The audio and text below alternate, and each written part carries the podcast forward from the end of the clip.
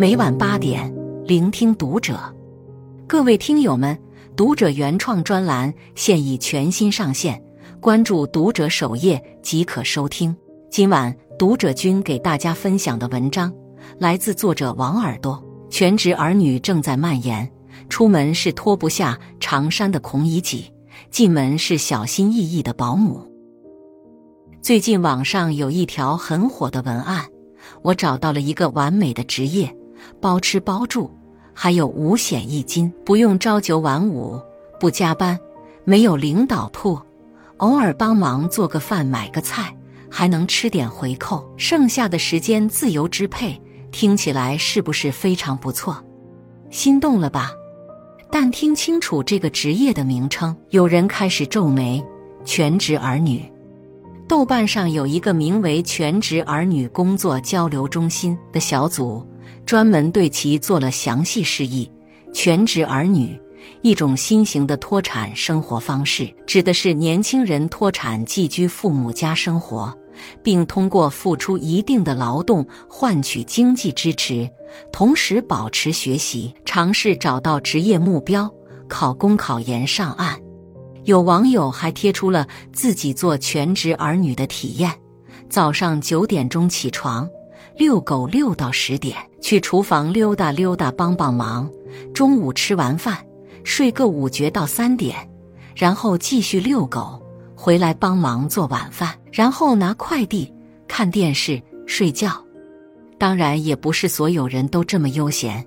有人还是会在家继续学习，以满足父母期待的诸如考公、考研等主线业务；有的还需要二十四小时在线为父母提供情绪价值。不过，从旁观者的角度看，他们每天过得还是相当 happy 的。有人会说：“这不就是心行不孝吗？”能不能别把啃老说的这么清新脱俗？的确，一个有能力的成年人不是生产，依靠父母生存，无论什么原因，都有不孝子孙之嫌。但是，这就是全职儿女的全部真相吗？顶端新闻曾经报道过一位全职女儿的故事：文文，海归女，悉尼大学硕士，去年毕业回国，自觉一路走上来，虽然不能说很好。但也一直都是挺好的，因为就在留学前，他还在某大企业里有过三年工作经验。料想如今学业有成，一定能够更上一层楼。没想到等待他的却是冻结招聘，于是他只能不停的找工作。一次，他去华为面试一个接待工作，眼前的一幕让他瞠目结舌。我们当时是十个人群面，大家要做自我介绍。有人毕业于曼彻斯特大学，有人毕业于波士顿大学，我是悉尼大学。后面还有一个毕业于清华大学，一个毕业于北师大。而那年还公布了一个数据：全国高校毕业生首次突破千万大关，达一千零七十六万人。就在文文陷入找工作的困境时。他的母亲又突然查出恶性肿瘤，之后文文就一直陪在母亲身边，成为了全职女儿。文文说：“全职女儿不是她的人生目的，她很害怕全职女儿做久了，自己无法融入社会。我也担心我的思想行为是不是有什么问题。我也读了很好的书啊，我这一路走过来，我也都尽力做了。”我怎么就没有一个好的结果呢？全职儿女是一种不得已的选择，也是这个时代很多年轻人共同面临的压力。比如他本来想回家考研，没想到家人一个接一个的生病，自己又病了好久，让身体欠佳的父母雪上加霜。今年去面试，被面试官问有没有干什么充实自己，他欲哭无泪。面对家庭的一堆变故，以及学业和就业的压力，他的内心无比沮丧。还有他，当被问及全职儿女的日常时，他直接贴出了自己的学霸模式：法律听课七小时，刑法背诵四小时。所谓全职儿女，躺平只是假象，焦虑才是常态。说一个发生在网友身边的故事：网友的表弟曾经也做过三年全职儿子，原因和上面的案例大同小异。因为没有找到满意的工作，他选择继续考研。后来又因为连续两年失利，他开始焦虑。尤其是在邻里亲朋的闲言碎语里，表弟和父母的关系越来越微妙。父母一边希望孩子留在身边，一边又觉得孩子不出去工作有些丢脸，以至于双方虽然没有出现剑拔弩张的场面。也让表弟感到无比窒息。最后，还是网友给他出了个主意，让他搬到我所在的城市，安心复习了几个月，这才安全上岸。去全职儿女工作交流中心小组逛逛，你会发现很多类似表弟这样的故事。一个女生说自己自从赋闲在家以后，就感觉自己的价值感很低。亲戚朋友带来的压迫感就不提了，父母偶尔也会流露出一些不满，而他面对这一切却没有一丝反抗的底气，因为自己确实还在依靠别人。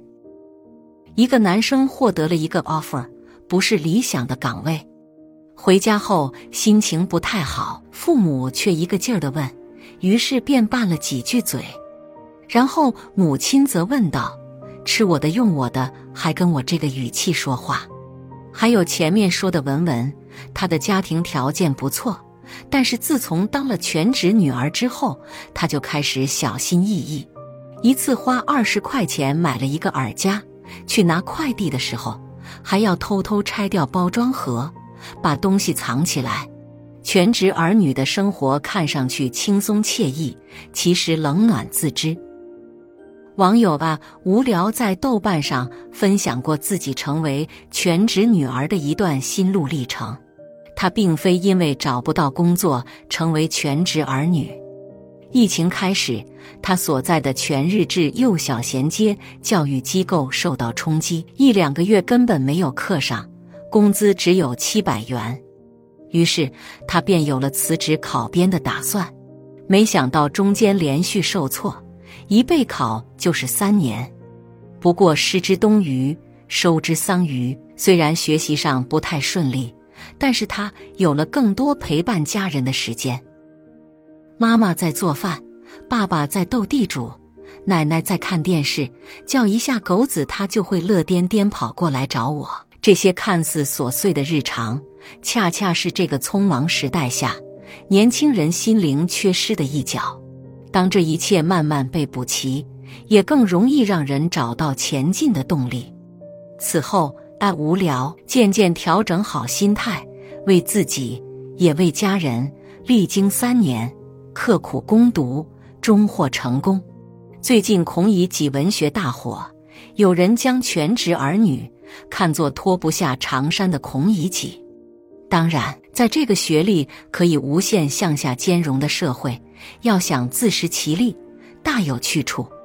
但说句实在的，当你寒窗苦读，当一个家庭倾尽全力，只是为了成为一个工厂里的螺丝钉，或者工地里的一块砖石，这样的落差感，并非所有人都能够无条件接受的。我们不否认有些人眼高手低，会打着学习的幌子行啃老之时。